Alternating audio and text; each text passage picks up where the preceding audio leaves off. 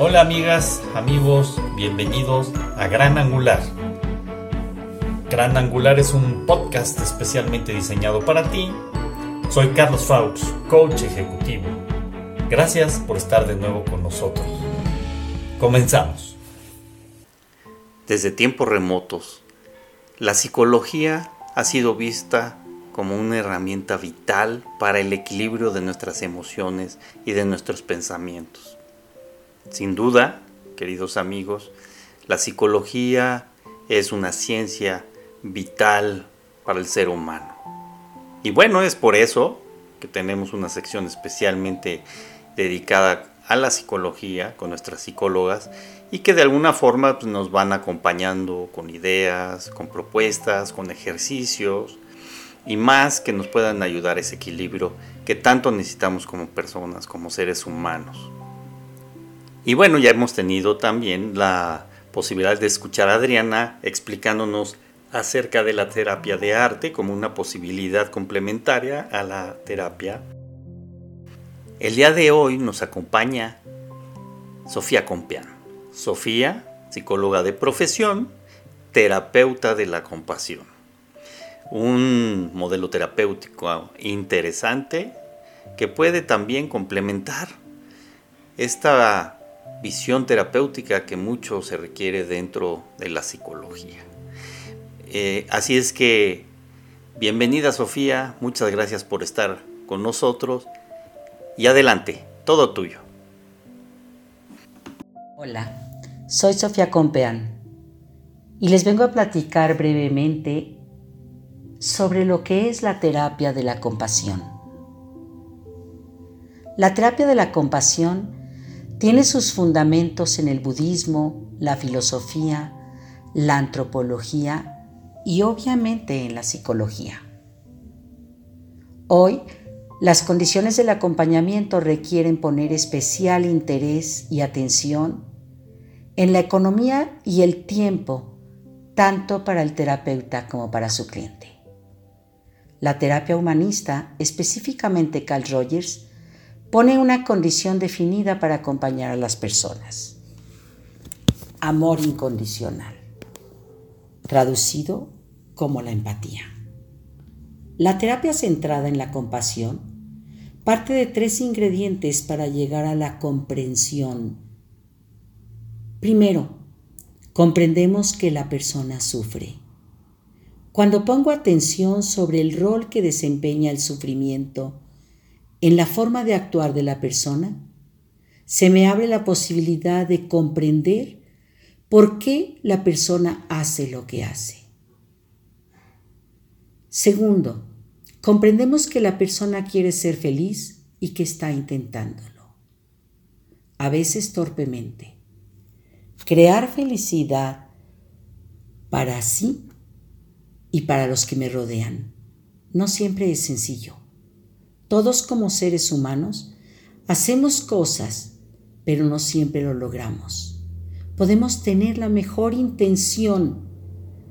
A nadie nos gusta ser criticados por ser torpes dentro de la relación. Pero al aceptar que no pude hacerlo de otra manera, me lleva a la compasión. Habría preferido hacerlo diferente para tener resultados diferentes pero en ese momento no supe cómo hacerlo.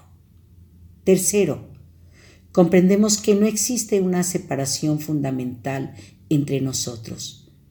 Yo soy una persona que he sufrido y que he buscado ser feliz. Esto me hace común al otro. Estoy caminando en el mismo sentido y la misma orientación. Reconozco que estoy conectada con las personas que me rodean desde mi propia naturaleza. Todo ser humano quiere ser feliz.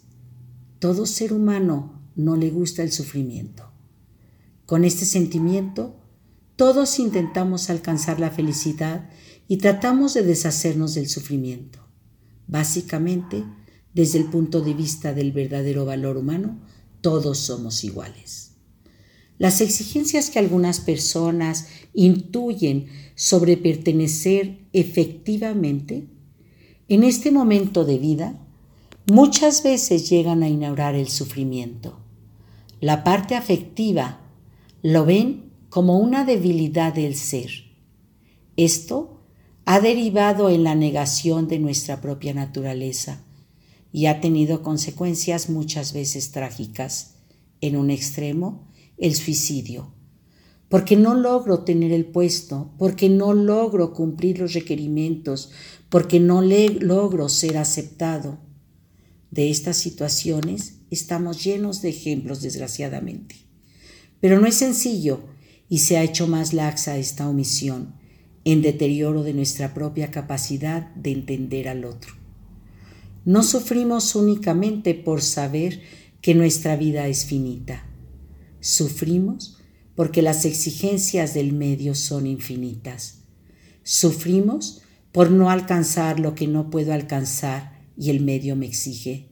Sufrimos porque hemos sido partícipes de una carrera despiadada para alcanzar el éxito, paradójicamente a costa de mi derrota.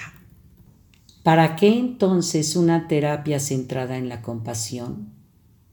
Para ser capaz de reconocernos dentro de los límites de nuestra humanidad, para no negar mis momentos de sufrimiento y ser tolerante y capaz de ser una buena persona conmigo, para poder entonces ser una buena persona con el otro.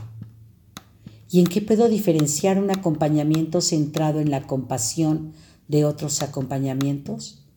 Primero que nada, no quiero descalificar ninguna de las teorías de la psicología y del conocimiento del ser humano, pero sí pretendo incluir y apoyar la diferencia que existe en algunos conceptos tan manejados dentro de la teoría y práctica de la psicología.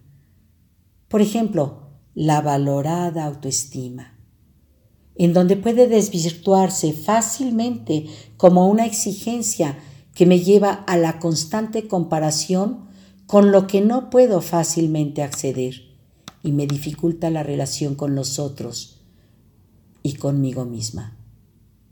La autocompasión desde otro punto de vista me lleva a la relación desde la vulnerabilidad y la verdad fundamental de partir del conocimiento de mi propia naturaleza incompleta y en construcción. Para llegar a ser mi propio proyecto humano, debo comprender, aceptar y cuidar al igual mi potencia que mi debilidad. Los conceptos de autosuficiencia, muchas veces de nuevo extralimitados, con una exigencia que rompe y frustra mi potencial por no llegar a ser lo que otros quisieran que yo fuera contra la semejanza que nombra y practica la autocompasión, en donde abrazando la vulnerabilidad nos potencializa en un camino en donde vamos todos, con un futuro más compasivo y aceptante de nuestros límites. Muchas gracias Sofía por compartirnos la terapia de la compasión, realmente muy interesante y creo que además es muy importante considerarla como un elemento terapéutico que nos va a ayudar mucho a crecer como personas, como seres humanos, con una visión más humanista. Y bueno, también agradecerte la claridad con la que lo expresas, que eso nos ayuda mucho en la comprensión y sin duda estoy seguro que todos quienes están escuchando esta cápsula les va a quedar muy claro. Así es que gracias Sofía, aquí te esperamos con más participaciones nos encantará tenerte en esta sección de nuestras psicólogas. Así es que, amigos, muchas gracias como siempre por estar con nosotros y recuerden, seamos agradecidos y que les vaya muy bien.